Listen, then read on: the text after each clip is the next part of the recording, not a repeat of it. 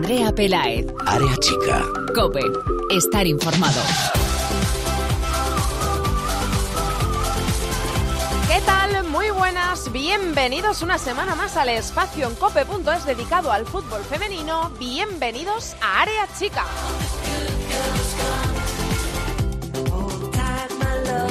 Pasó la Supercopa de España, la primera final de la primera Supercopa de España oficial para el fútbol femenino, que ya como todos sabemos terminó con el Barça proclamándose campeón del primer título de la temporada tras derrotar por 10 goles a 1 a la Real Sociedad y todo lo que trajo detrás, con aquellas declaraciones de Gonzalo Arconada, con la respuesta por parte del Fútbol Club Barcelona y todo lo que ello conlleva. Pero polémicas aparte, el Barça se convirtió en el primer campeón oficial de un torneo de esta temporada. Un Barça imparable que barrió a la Real Sociedad. Y casi sin darnos cuenta se nos echó encima la Copa de la Reina. Ya hemos pasado los octavos de Copa de la Reina. Ya tenemos a los ocho equipos clasificados de la primera Iberdrola para la próxima ronda, para los cuartos de final. Ha habido sorpresas, quizá más de la que nos esperábamos. En algún partido era más o menos lo esperado, aunque había rivales muy cercanos en la tabla de la primera Iberdrola.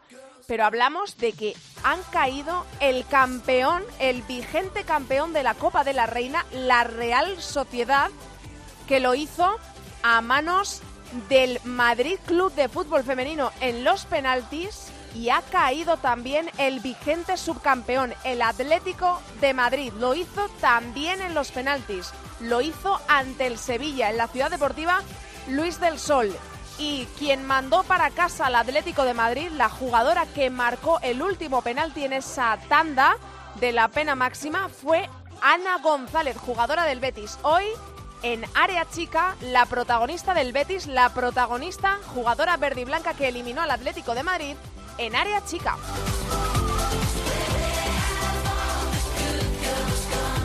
Antes de charlar con ella y de analizar con nuestras tertulianas de hoy todo lo ocurrido en esta semana con esa Supercopa que todavía no hemos podido analizar, con estos octavos de la Copa y todo lo que se nos viene encima de la primera Iberdrola, antes de todo eso y por supuesto de hablar con Borja también de esos preolímpicos en los que las selecciones han alcanzado los Juegos Olímpicos, antes vamos a los titulares de la jornada.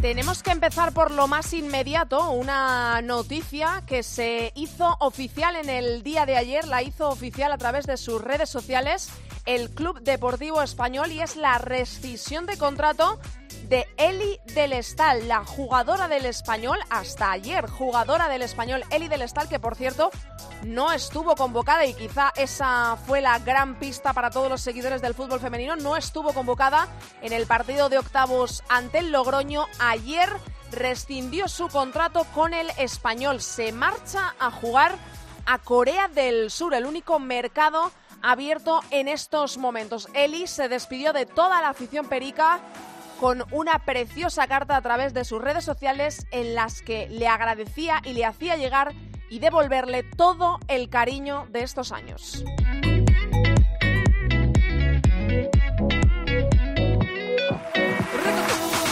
Hablamos ya de la Copa de la Reina, ya tenemos a los ocho equipos que estarán en cuartos de final, serán en Logroño después de eliminar al español por dos goles a cero. Será el tacón después de ganar al Rayo Vallecano por un solitario tanto a cero. El Athletic estará también en cuartos de final tras derrotar al Granadilla Tenerife aquí. Tuvo que ir a la prórroga el partido para que el Athletic se clasificase.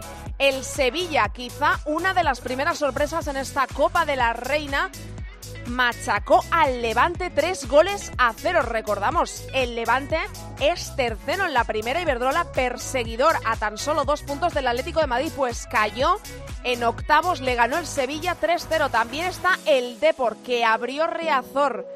Muy buena imagen la de Riazor para animar a las suyas que pasaron a cuartos el Depor, recuerdo que está siendo el equipo revelación de la primera Iberdrola, primer año en primera Iberdrola y primeros cuartos de final de la Copa de la Reina, 7-2 ganó al Valencia. El Barça también está en cuartos de final tras derrotar 4-0 al Sporting de Huelva. Y aquí llegaron los penaltis. El Madrid Club de Fútbol Femenino está clasificado para cuartos. Empató a cero con la Real Sociedad en los 90 minutos. Empató a cero en la prórroga y ganó 4-2 a la Real Sociedad que firma su peor semana después de la goleada en Supercopa y de caer en octavos de final. Y por último, el último partido de Copa de la Reina de octavos nos deparaba otra sorpresa. El Real Betis se clasificaba para cuartos empatando a cero en el tiempo reglamentario al Atlético de Madrid. Ganó también, casualidad, 4-2 en la tanda de penaltis. Marcaron Laura González, Merel, Piemonte y Ana González. Estos son los equipos de cuartos de la Copa de la Reina. Logroño, Tacón, Athletic, Sevilla, Depor, Barça, Madrid y Betis.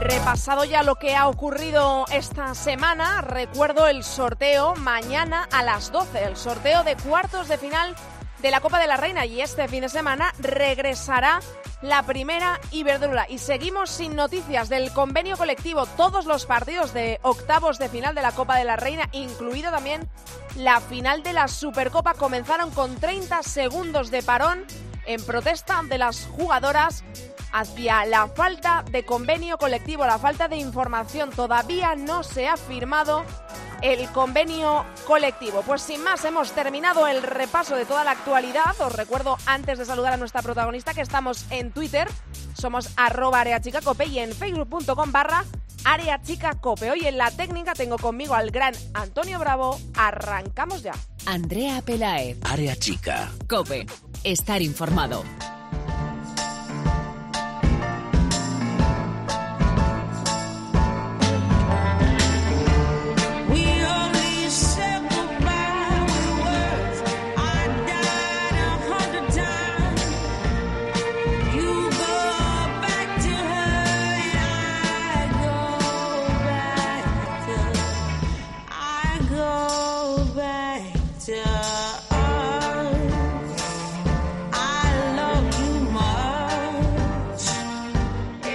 De que la Copa de la Reina se juegue en el mismo formato que la Copa del Rey, a partido único, eliminatoria a partido único, lo hace evidentemente bastante más interesante para, sobre todo yo creo, para los que no son seguidores ni de uno ni de otro equipo que se juegan pasar a cuartos, porque puede pasar de todo y yo creo que así ha quedado bastante comprobado en los octavos de final de la Copa de la Reina. Hemos tenido bastantes sorpresas. Yo creo que habría que destacar sobre todo tres, por cómo vienen en la liga regular, por cómo están esos equipos en la tabla clasificatoria y por lo por lo que están haciendo en la competición doméstica. Hay que destacar tres, el Sevilla que ganó al Levante y le eliminó el Madrid Club de Fútbol Femenino que hizo lo mismo con la Real Sociedad, la vigente campeona que no ha pasado de primera ronda, y el Betis que eliminó al Atlético de Madrid, al actual subcampeón y además vigente campeón de la liga y ahora mismo segundo en la primera Iberdrola. Pues nos vamos hasta Sevilla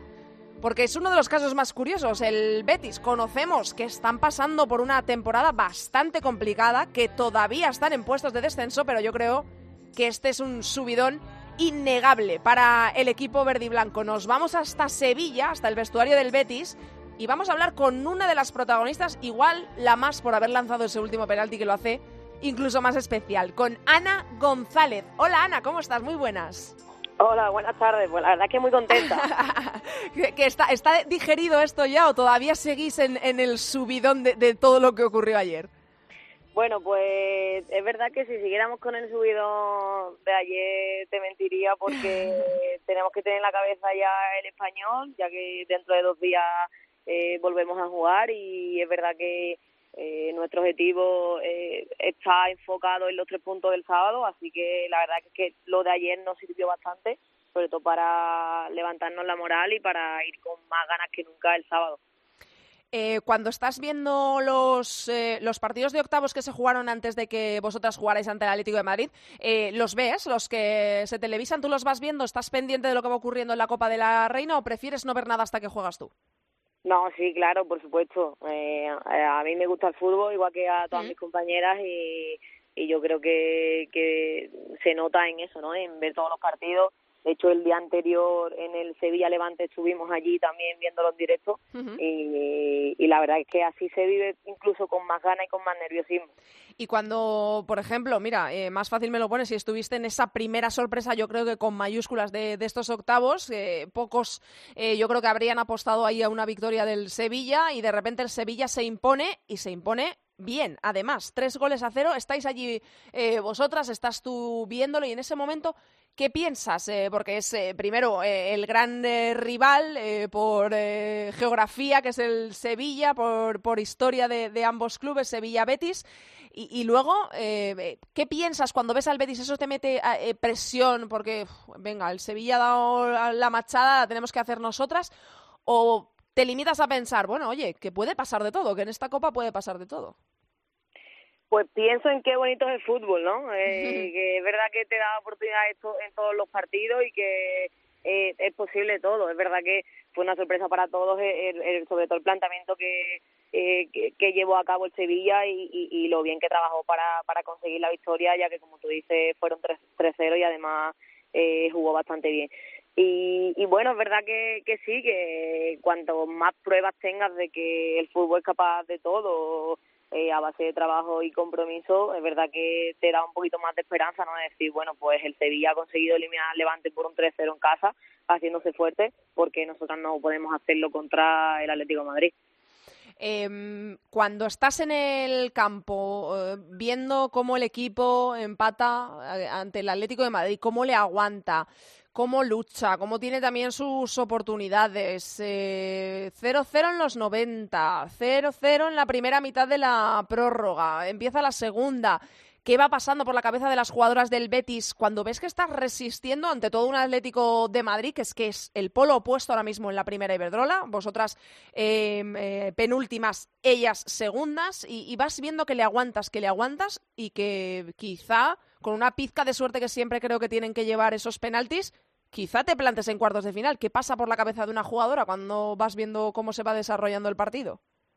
Pues nuestra clave fue que nos lo creemos desde el principio. Eh, de hecho, hoy hemos estado recordando y viendo las fotos del partido. En el once inicial aparecemos, de las once jugadoras, aparecemos eh, todas sonriendo. Y es verdad que esta siempre ha sido nuestro, eh, nuestra señal de identidad, eh, nuestro sello. Ayer coincidimos varias jugadoras en que nos lo pasamos muy bien eh, en el partido, con lo que conlleva la tensión y los nervios de, de bueno, de, de, llevar, de jugar contra eh, uno de los máximos rivales de España. Eh, pero es verdad que nos lo creímos desde el principio, eh, fuimos todas juntas a, a, por el objetivo, teníamos claro nuestro planteamiento, es verdad que tuvimos una pizca de suerte que siempre es necesaria en este tipo de partidos y, y bueno, al final, finalmente lo conseguimos. ¿Cómo estuvo la guardameta, eh? Cómo estuvo Melín, eh, increíble, muchos eh, la destacan como la figura del partido, una de las figuras. Es verdad que todo el mundo habla del colectivo del Betis, del esfuerzo titánico, tanto físico como mental, del Betis para aguantarle un partido al Atlético de Madrid, pero yo imagino que, que, que actuaciones tan destacadas luego individualmente como la de, en este caso, la de tu compañera que guarda la portería, son para, para felicitarle y para que y, para darte cuenta de que el trabajo eh, da sus frutos ¿no? en algunos partidos. Eh, fue increíble la actuación de, de Melín La verdad es que mm. no, nosotras que entrenamos todos los días con ella, eh, nos asombramos de, del nivel que está porque ya te digo que cada semana está mejor e incluso es verdad que nosotras pues bromeamos con ella, ¿no? Que es imposible prácticamente meterle un gol, que ya la que le marca un gol en entrenamiento ya es como, bueno, como privilegiada y es verdad que, que ayer llegó con toda la confianza hmm. eh, del mundo. Nosotros sabíamos que en los penaltis nos iba a ayudar. Eh, en el partido también es fundamental porque hace dos paradas muy claves. eh, y bueno, todas remando en la misma dirección eh, conseguiremos lo que nos propongamos, que al final es lo que queremos todas. Eh, haces mucha referencia al trabajo, al equipo, a estar todas juntas. Eh, yo creo que esa es la clave, eh, sobre todo cuando viene de una jugadora que solo habías jugado tres partidos, uno como titular. Tenías 100 minutos, creo, en, total, rodando los 100 minutos, que ayer le, leí un, un tuit a Alejandro Pezzi ayer acumulaste 120, es decir, lo jugaste absolutamente todo. Yo creo que eso es quizá la clave para las jugadoras que tenéis menos continuidad, eh, que cuando la tenéis, cuando os dan esa oportunidad, eh, vais a tope y es el todo por el todo. Mira, pues detrás del trabajo siempre siempre te llega la recompensa. Eh, está claro que no puedes parar de trabajar porque trabajando tú, aunque no juegues, haces mejor a la compañera que tienes al lado eh, si cada fin de semana alinean a otra compañera porque seguramente esté mejor o el entrenador necesite eh, otras virtudes que tú no tienes para ese para ese partido en concreto. Pero pero es verdad que la única clave es trabajar y trabajar y confiar plenamente en ti porque cuando llegue la oportunidad eh, pues tienes que estar ahí para aprovecharla. Eh, y cuando se hace un partido así, cuando sale un partido así, la jugadora, en este caso tú, tiene ganas de hablar con el mister y decirle, confía un poquito más en mí, ponme más, eh, que, oye, que, que, tengo esto para dar, ¿no? Que mira el partido que hemos hecho hoy el equipo, que, o, al ser profesional siempre una, oye, pues lo que diga el mister, lo que acabas de decir, eh, si pone a otra compañera es porque considera que para este partido eh, es más válida que una misma. ¿De qué tienes ganas cuando te sale un partido como el de ayer?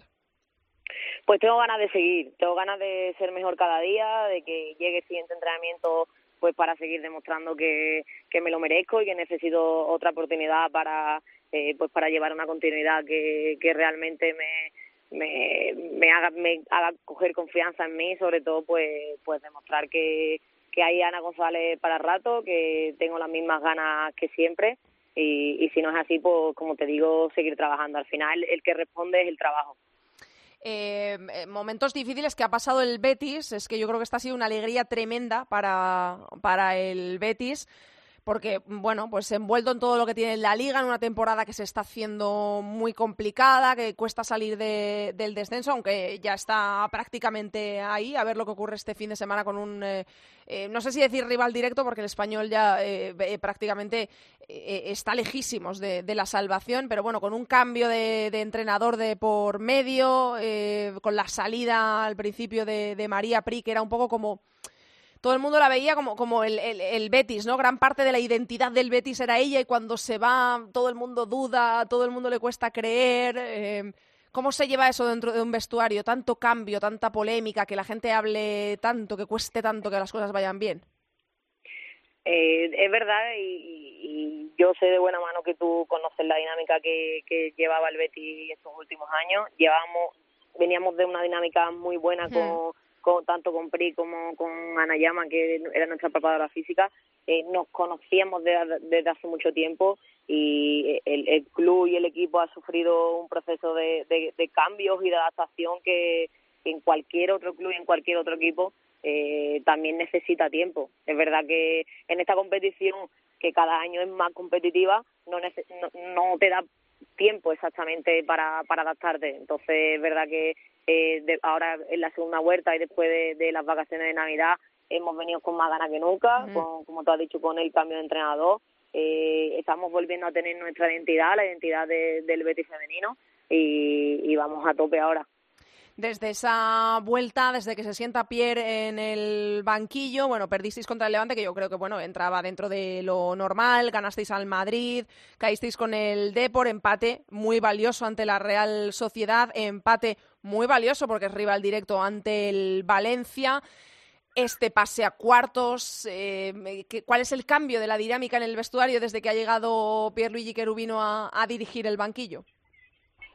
Eh, pues quizás sea eh, un poco eh, el, trato humano que nos da Pierre Querubino, que es, un poco muy parecido a, a, lo que nos daba María Pri, el cuerpo técnico, y a lo que prácticamente estamos acostumbradas nosotras. Es verdad que es mucho más cercano, se asemeja mucho más a, a la seña de identidad de, de Real Betis y, nos sentimos mucho más cómodas. Entonces, es verdad que si una jugadora se siente cómoda, eh, mm, llega todo solo y es mucho más fácil trabajar.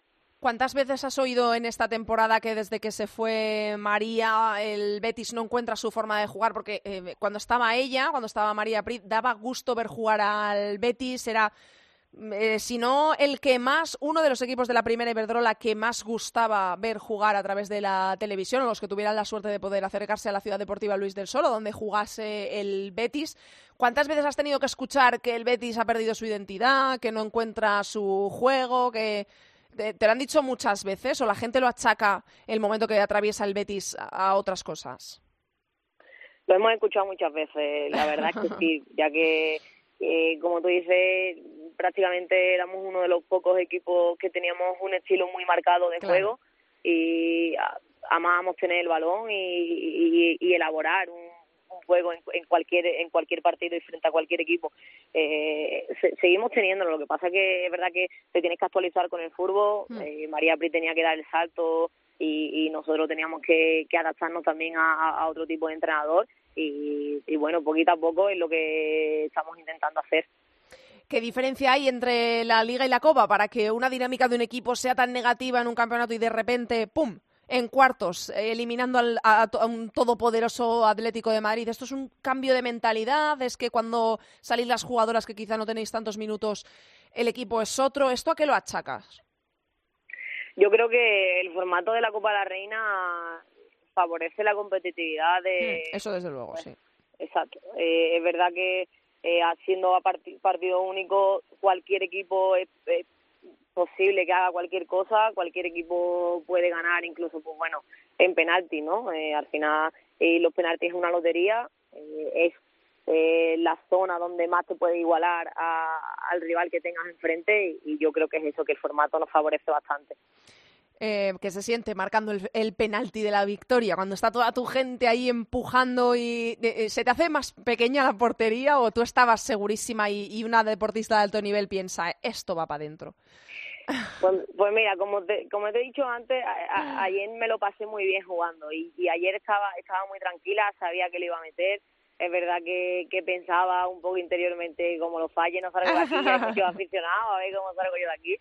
Pero, pero bueno, es verdad que el año pasado eh, nos eliminó el Bilbao en penalti y yo fui la, una de las jugadoras que falló ese penalti y, y no tenía dudas que, que ayer eh, quise tirar uno pues, pues, para quitarme esa espinita y, mm. y, bueno, para redondear el partido y, y bueno, así fue.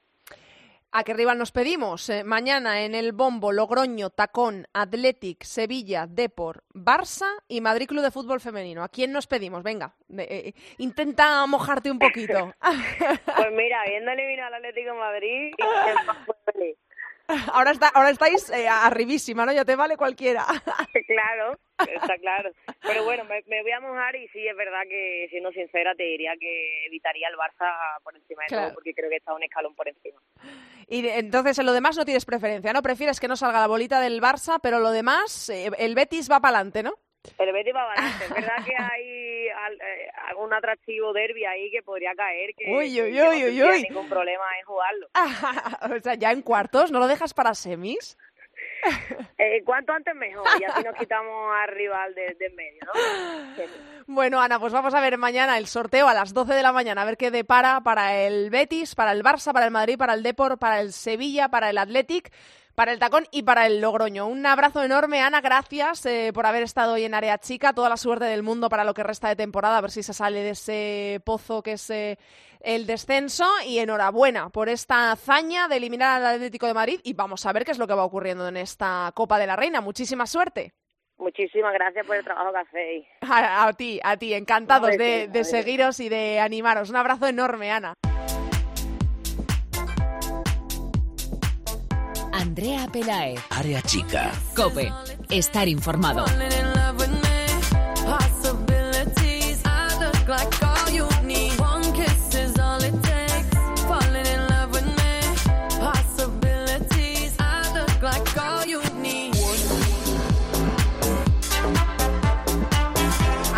Mucha tela que cortar, muchas cosas que analizar. Eh, evidentemente, como no hicimos programa el martes, eh, les preguntaré también a nuestras tertulianas de hoy eh, una pequeña opinión sobre lo que ocurrió en la Supercopa de España y todo lo que vino detrás, pero por supuesto vamos a preguntarles por lo que ha ocurrido en estos octavos de final de la Copa de la Reina, que no es poco. Saludo ya a Chantal Reyes. Hola Chantal.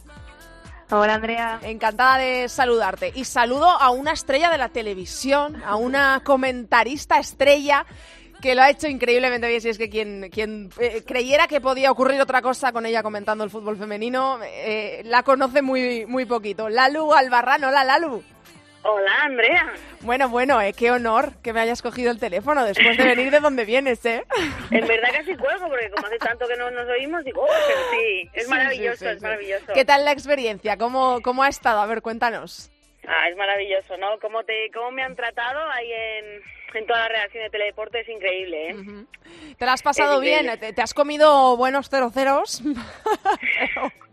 pero, bueno, pero por lo menos, oye, sorpresas, ¿no? Que, que de la Copa es bonita también por eso, ¿no? Es lo más bonito, de hecho, te diría, ¿no? Ahora tendremos que analizar que los tres, eh, tres de los cuatro participantes de, Supercopa han caído en primera ronda. Mm. Igual físicamente sí que pudo algo, ¿eh? Pudo algo, el Atleti va cansado, quizá la Real le pudo también todo un poco, ¿no? Vaya semanita. es lo bonito, y el Levante, es lo bonito de esta competición, que que vas al 50% con todos, si juegas en casa quizá tengas ese 55% pero que cualquiera puede ganar. El actual subcampeón y campeón de liga ha caído en primera ronda. El año pasado el Barça no llegó a la final. Y, todos sueñan, lo decía yo ayer, todos sueñan con ser la Real Sociedad del año pasado. ¿eh? Total, totalmente de acuerdo. Chantal, para ti, ¿cuál ha sido la mayor sorpresa de estos octavos de final? Porque yo clasificaría en tres las sorpresas, porque, por ejemplo, lo del Depor contra el Valencia no lo considero una sorpresa por la dinámica que traen los equipos. Considero sorpresa el Sevilla ante el Levante, eh, que en mi opinión personal esa es la más porque se, eh, se dio en los 90 minutos y es un 3 a 0 contundente. Evidentemente la del Madrid eh, contra la Real Sociedad y evidentemente la del Betis contra el Atlético de Madrid, estas dos últimas en los penaltis. Para ti, ¿cuál es la mayor sorpresa de estos octavos de final?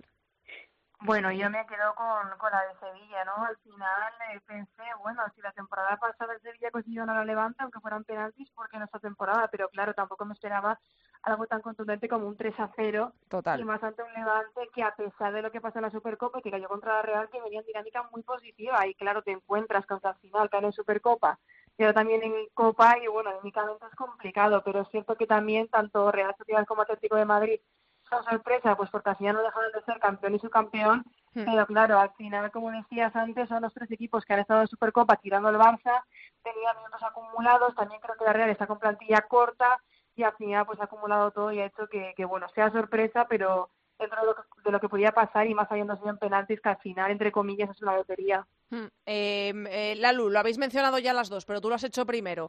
Eh, eh, deduzco, por tus palabras, aunque no hay que deducir porque lo has dicho abiertamente, que para ti la Supercopa le ha pasado factura hmm. a tres de los cuatro equipos que han jugado en ella, ¿no? Que uno es el super mega equipo de esta temporada, que yo creo que eh, no puede ser más favorito a todo, absolutamente, que es el Barça. Para ti la Supercopa ha pasado factura, ¿no? Para el Levante, Real Sociedad y Atlético de Madrid.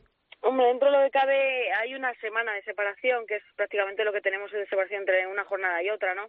Pero yo mm. creo que esa semana de separación, pero luego pensando también que hay un poco de liga, yo creo que ha podido, ha, podido poder un poquito ese partido de más y un partido de menos que tenían el resto. Sí que no deja de sorprenderme aún así eh, lo que le pasó al Levante, que es como también ha, señalado, no, ha señalado Chantal, y, y, no solo eso, sino que es un 3-0, que es un resultado súper contundente para un equipo de Sevilla que, que es un poco irregular y para un Levante que venía en su mejor momento. Parece que el, el varapalo de Supercopa, cuando yo creo que está un pelín de favorito, aunque mucha gente señala la Real, yo creo que el Levante venía en una dinámica tan positiva que era eh, favorito en esa eliminatoria, se queda fuera y después te quedas fuera también y encima este fin de semana juegas contra Atlético de Madrid yo creo que psicológicamente sí que al Levante y a la Real le ha podido pasar factura un poco todo, ¿no? Porque además a la Real eh, el varapalo de la final igual lo hubieran preferido no llegar, también lo pienso, ¿no?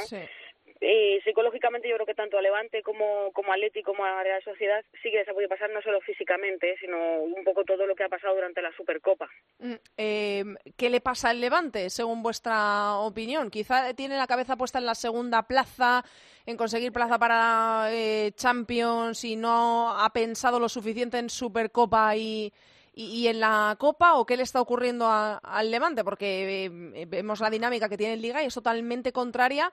Evidentemente no es una dinámica lo de la Supercopa y lo de la Copa porque son dos partidos, pero bueno, son dos partidos ante rivales, aunque la Real no tanto, pero en esta ocasión el Sevilla, a priori, muy superior el, el Levante y, se cae Chantal. Es que parece que le está pasando últimamente, bueno, últimamente, los últimos dos años, tres, desde que empezó el superproyecto del Levante, creo que fue en 2016, bueno, pues que tienen una continuidad, pero que cuando llega el momento clave, como que se desinfla, no pasa algo que hace que, que se desconecten, porque al final tenían una semana especial e importante con esa Supercopa en la que yo, como decías, también daba un poco por encima al, al Levante. Hmm. Claro, te vas de la Supercopa, eh, te vas de la Copa y llegas con, con ese segundo puesto en juego contra Atlético de Madrid. Y bueno, es como que me da la sensación de que eso, de que siempre van bien, están en el mejor momento, pero nada que les llega un pinchazo inesperado, como que de alguna forma se bloquean eh, y anímicamente les, les influye mucho, porque el 3 a 0 para mí fue súper inesperado. O sea, al final, ese día es cierto que, como dices, es irregular, aunque, bueno, también tiene a Catacol, que, que ayuda mucho, pero claro, un 3-0 no da lugar a dudas de quién ha sido el superior en el partido, y al final esa distancia también influye, y parece que, bueno, que el pinchazo de Supercopa, no sé si en mayor o menor medida afectó, y al final hace que lo arrastren y que bueno que la buena dinámica se quede un poco estancada y ahora veremos contra el Atlético porque es un equipo al que no le gana desde hace muchísimo. Hmm. Eh, Lalu, quizá eh, una Esther, una Alba Redondo no son eh, lo eh, suficiente para suplir la salida de una Charlín Corral que, aunque estamos viendo que en el Atleti evidentemente necesita un tiempo de adaptación, no está siendo lo que se esperaba de ella, pero que el Levante era ya dueña y señora del equipo. Eh, ¿A ti te parece que van por ahí los tiros que no son suficientes, em, no, se acoplan eh, todavía lo suficiente bien los fichajes al em, Levante de María Pri o es algo estrictamente de, cansancio, de moral?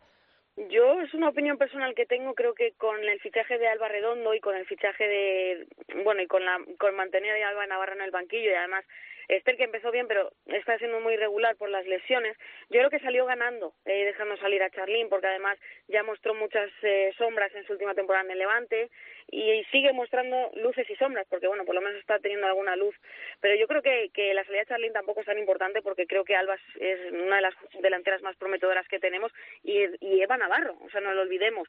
Esther no está teniendo toda la suerte que, que debería tener, pero es una jugadora que cuando coja mm, regularidad seguramente no nos acordemos de Charlín. De hecho, Esther salvó la el final de temporada pasada al Atlético de Madrid, o sea que es una jugadora que ya ha demostrado lo que, lo que es, lo que puede valer. Yo creo que con la salida de Charlín perdieron un poco todos, eh, en el sentido de, fueron en cadena, ¿no? Eh, en el sentido de pierdes una, una delantera, el Atlético perdió a Jenny, yo creo que hubo un movimiento ahí, pero yo creo que no es importante de cara a pensar que, que echar de menos a, a Charlín en el Levante. Yo, de hecho, creo que ha demostrado muchísimas luces sin ella y además Eva mm. Navarro tiene todavía un poquito de maduración pendiente e incluso Alba a la hora de competir. Yo creo que, que el Levante salió ganando, ha fichado muy bien. No puedo entender mm. a qué se deben estos dos tropiezos eh, y en su mejor momento, de hecho, pero bueno. Mm. María Pri es mucha María Pri, vamos a esperar a ver qué nos depara el domingo, ¿eh? Em, ¿Tenéis la sensación de que aquí pudiera ocurrir algo o no lo veis en el Levante como lo que ha ocurrido con Irene Ferreras? Quiero decir, son situaciones evidentemente em, muy diferentes. Eh, el Valencia jugando con el, eh, tonteando con el descenso, eh, ya eliminado de octavos, em, pero echaron a, a Irene Ferreras que eh, todo entrenador o entrenadora necesita una adaptación, pero quizá a veces se da la oportunidad menos de lo que se espera. ¿Tenéis la sensación de que en el Levante podría ocurrir esto con María Pri, de prolongarse estas eh, sensaciones negativas en el Levante, o esto no lo veis, Chantal? Yo creo que no, porque al final es cierto que han sido dos partidos que, bueno, que, las que la imagen no ha sido la mejor, sobre todo en Copa, pero al final es un equipo que se está gustando, que está dejando buenos momentos y que está encontrando su juego y fluidez, que al final lo digamos la temporada pasada. Yo creo que María Pri tiene futuro eh, de querer ambos, tanto club como ella, en el, en el banquillo de Levante. Y no creo que sea situación como la de Irene, porque al final, eh, bueno, eh, necesita todavía algo más para para llegar a competir quizá por el primer y segundo puesto, pero creo que van bien encaminados y yo creo que María Pri tiene futuro de sobra, salvo que pase algo muy alarmante que, que de momento no lo veo para nada.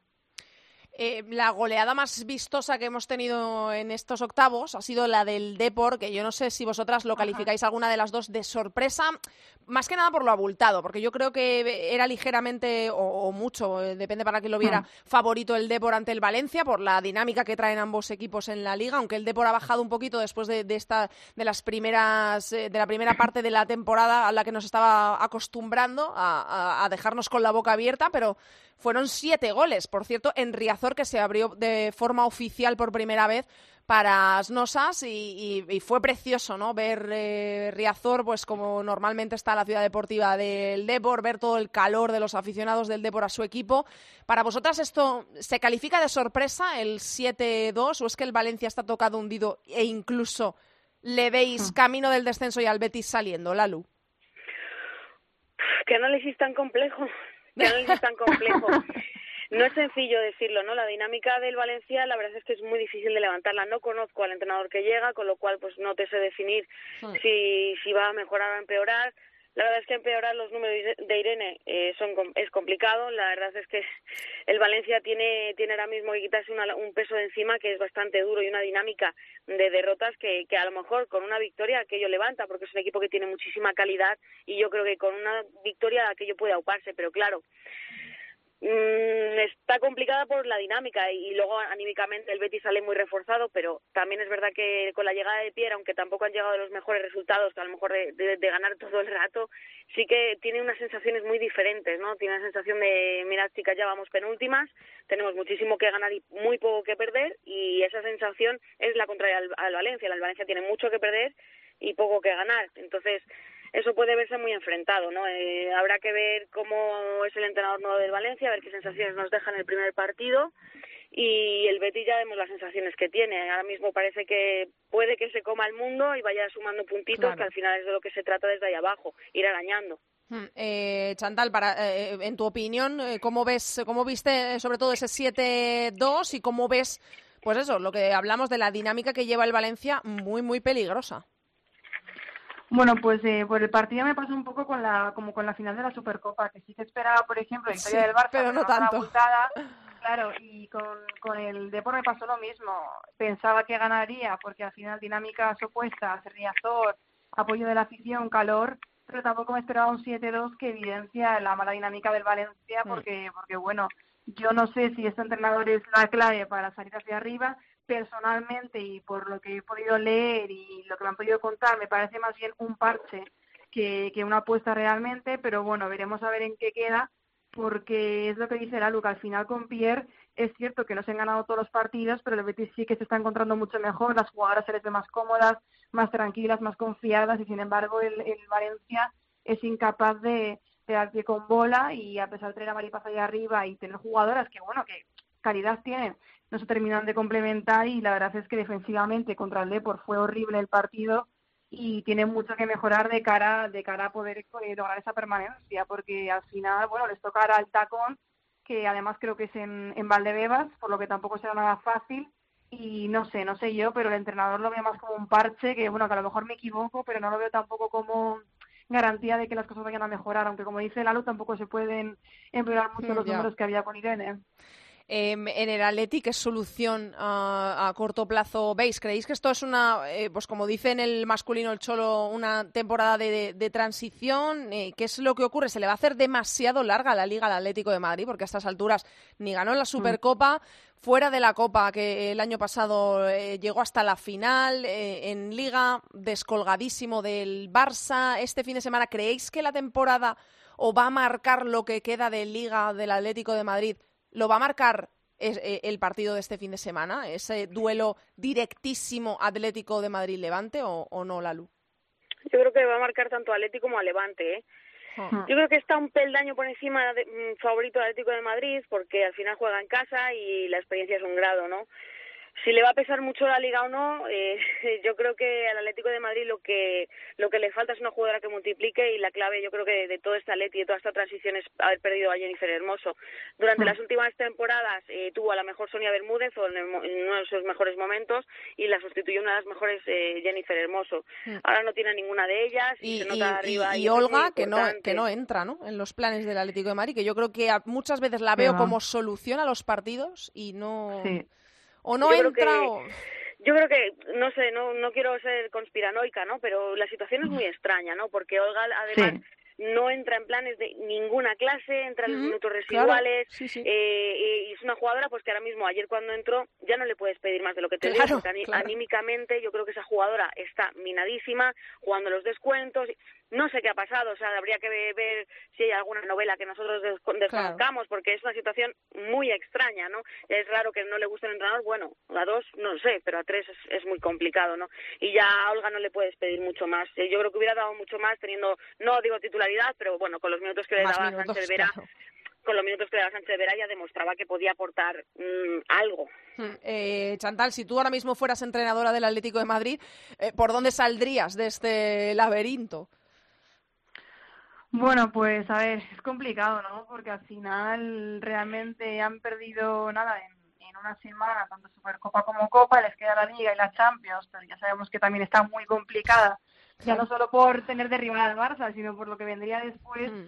Entonces, no sé, yo creo que, que sí que vería esta temporada como una transición siempre, sin dejar de pelear hasta el final, pero creo que al final eh, hay que ir buscando las teclas que hagan del Atlético otro equipo competitivo y ya en verano ver, pues bueno, cuáles de las piezas de esta temporada se quedan, cuáles no. Obviamente creo que Olga García no va a seguir porque al final no tiene ni minutos, ni regularidad, ni tiempo, ni nada. Pero, pues bueno, si han apostado por eh, Charlene, por Luzmila, por Dugan, ver cómo combinarlas y sobre todo también buscar refuerzos en el sentido de que Lacey está cedida, es su mejor fichaje y va a salir la que para mí está siendo más determinante Sí. junto a Ángela Sosa siempre. Entonces creo Charlene que... termina contrato en junio, ¿eh? Oh, Ah, solo fiché por un año, mira. qué buena sí, noticia. Pues, claro, al final creo Esa que noticia ya lo que tengo les queda lo que les queda es un poco pues eh, mm, llegar lo mejor posible a final de temporada, mantener la plaza Champions Mm. y a partir del año que viene empezar una reconstrucción y, y ver cómo volver a ser el Atlético competitivo que, que conocíamos. Uno de los problemas quizá que, que tiene la Leti ahora mismo es la cantera, ¿eh? O sea, siempre ha tenido pues una Nagore, Calderón, Sí. esa banda San Pedro, algo. Ahora, algo, ahora ¿no? no tiene... na- y no- ahora no, no- tienen nada, Mm. no Ya. tiene nada. Es Bueno. un problema, ¿eh? Eh, Desde luego, desde luego. Sí, Eh, porque al final en el Barça, por ejemplo, sobran canteranas realmente. Buah, en el Barça ahora, el en el Barça ahora sobra todo, sobra gol, sobra calidad, Sí. sobra canteranas, es una cosa increíble lo, lo de lo del Barça. Eh, os pido para cerrar una reflexión sobre lo que ocurrió el otro día en la Supercopa en lo deportivo, eh, en- eh, sobre el campo, ese 10-1 a que lo achacáis, si os parece algo normal, os parece un hecho aislado, eh, viendo al Barça, de dónde viene, a dónde va. Una reflexión sobre lo que ocurrió el otro día en Supercopa para que os escuchemos. Lalu. Yo creo que es un resultado, a ver, hay dos visiones que puedes tener, ¿no? Una que el Barça podía haber bajado un poquito el acelerador y otra que si baja el acelerador están faltando al respeto al rival. Claro. Yo creo que siendo una final podían haber bajado el acelerador como lo hizo el Olympique de Lyon en Champions el año pasado y no pasa absolutamente nada, nadie te va a cuestionar ni, ni creo que debas castigar al rival, ¿no? Yo creo que las razones son, son básicas. El Barça tiene 20 jugadoras y son las 20 buenas, eh, o quizá 18, vamos a dejarlo en 18, y no tienen rival posible. Ahora mismo están en un nivel de conjunción que es muy difícil, es muy difícil de frenar y, y no hay otra explicación. La Real Sociedad y el Barça tienen presupuestos totalmente diferentes y no hay más que hablar. O sea, al final cuando fichas a las mejores eh, jugadoras españolas y encima las refuerzas con varias cosas extranjeras Mm. que no, vamos, no se quedan atrás, pues no hay nada más. El presupuesto del Barça es el que es, el presupuesto de los demás es el que es, y lo único que nos queda a nosotros como aficionados es disfrutar, que, que podamos disfrutar a una Martens o a una Hansen en nuestra liga. O sea, no hay más. Estoy de acuerdo. Eh, Chantal, tu reflexión eh, sobre la Supercopa para cerrar. Bueno, pues eh, con lo que dice la estoy con ella eh, y sobre el partido realmente decir que, bueno, obviamente el Barça es superior en, en muchos sentidos. Sí que creo que la Real tiene equipo como para algo más que un 10-1 y que, tam- y que también fue muy exagerado porque al final influyeron muchos factores, Sí. ya sea por el desplazamiento, por el formato de la Copa, lo que nos contaba Manu Lareo, por, bueno, al final encajar dos goles en siete minutos que te merma contra el Barça porque sabes que va a ser un rodillo y que no sabes cómo afrontarlo.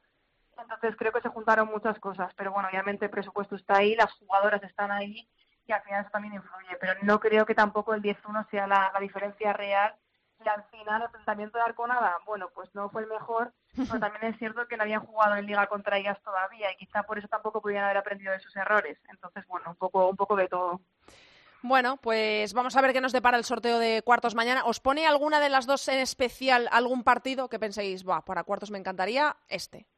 ¿O no? ¿O ahora mismo de los rivales que hay, yo que sé, un derby eh, em, sevillano un- o nada especialmente?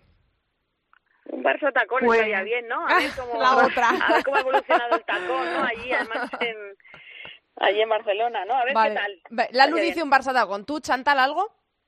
Pues yo diría Athletic Tacón porque fue el partido que estuvo suspendido por la huelga y no lo vimos. Ah, pues mira, buena, buena idea Sí, también. mira, sí. Pues sí, pues sí, pues bueno, vamos a ver si alguna de los dos se os hace el deseo realidad. Mañana a las 12, recuerdo, ese sorteo de cuartos de la Copa de la Reina. Muchísimas gracias a las dos, un beso enorme. Abrazos. Un abrazo, chicas. Andrea Pelaez, Área chica. Cope, estar informado. Another sprint, another step, another step, another day, another breath, another breath. Been chasing dreams, but I never slept.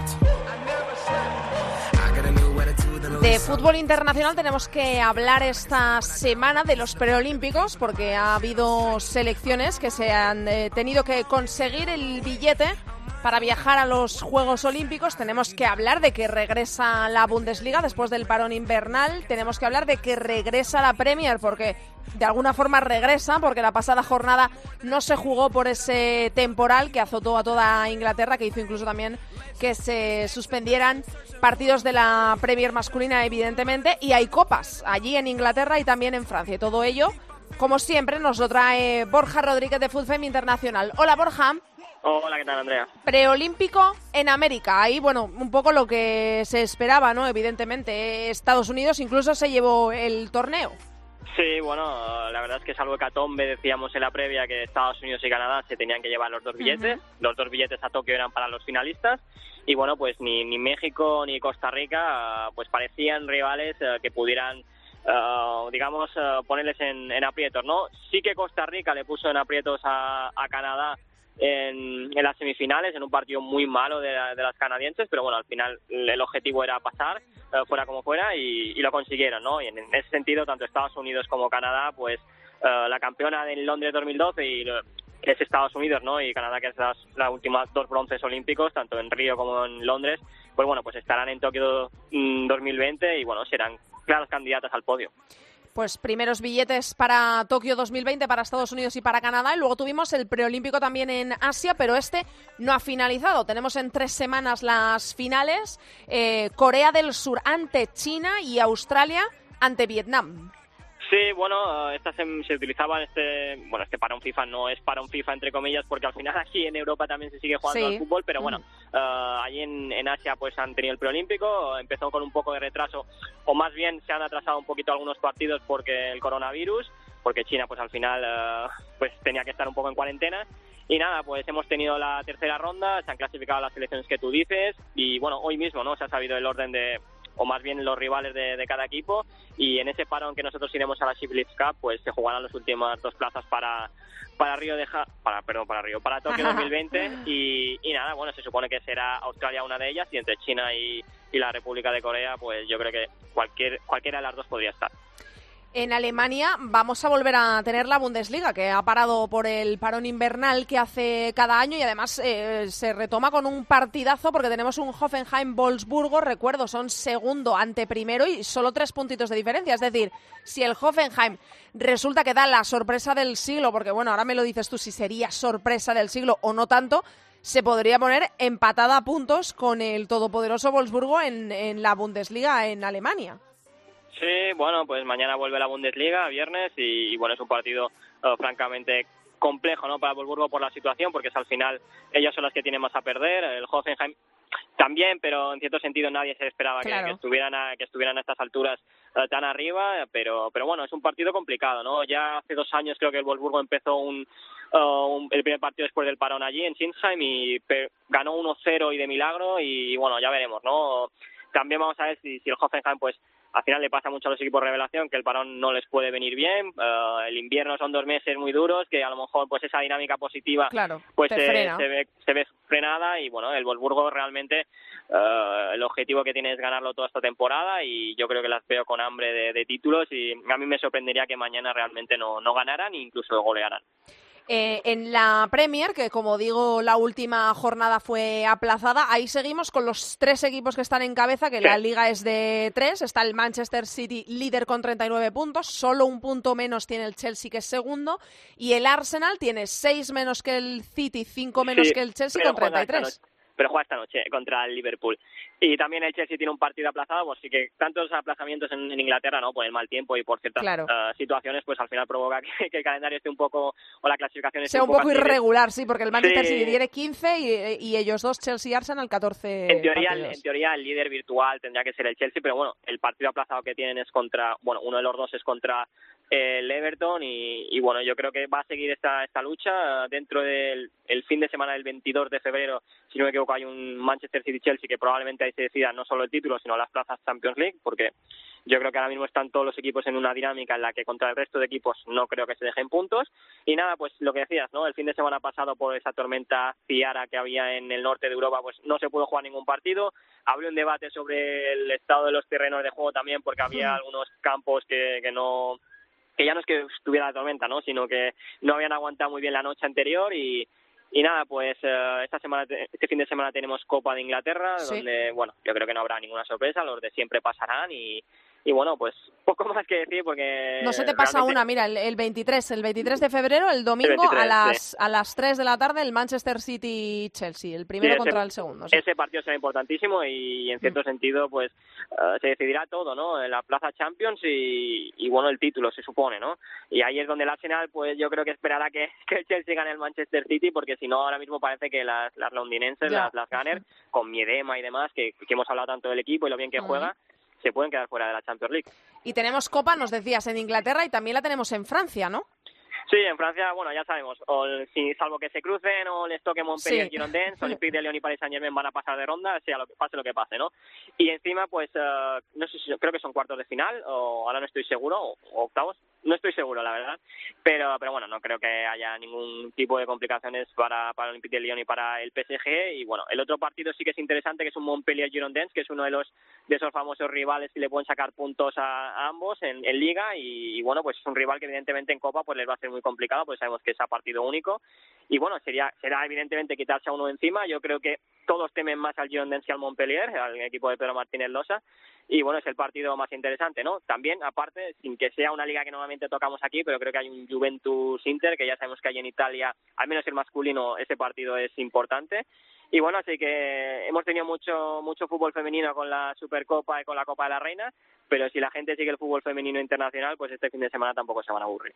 Pues eh, claro que no, que además, eh, oye, dentro de lo que cabe están las ligas extranjeras bastante bonitas y bastante disputadas. Pues la semana que viene hablamos de lo que haya pasado en todo el fútbol femenino internacional. Un abrazo, Borja. Hasta la semana que viene, Andrea.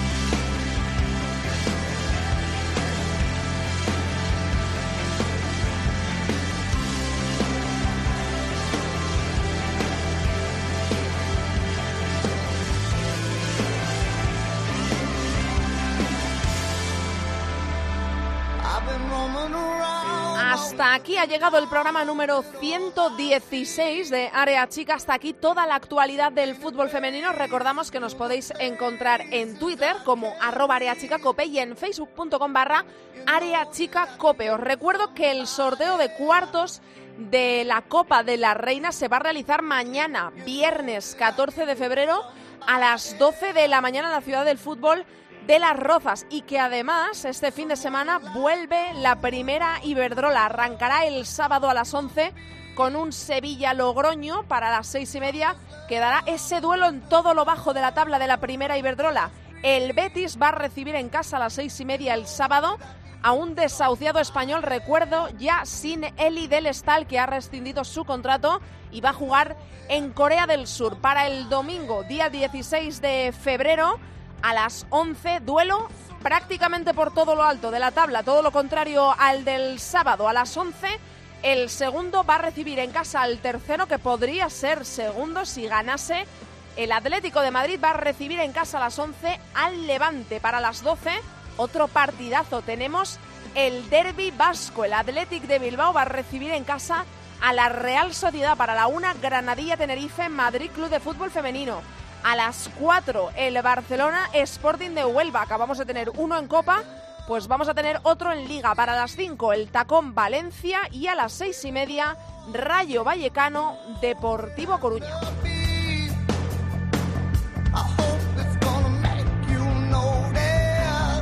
Nosotros os esperamos aquí la semana que viene en cope.es. Como siempre, no faltéis que pasamos lista mucho fútbol femenino para todos. Adiós. Andrea Pelae. Área chica. Cope. Estar informado. I've been.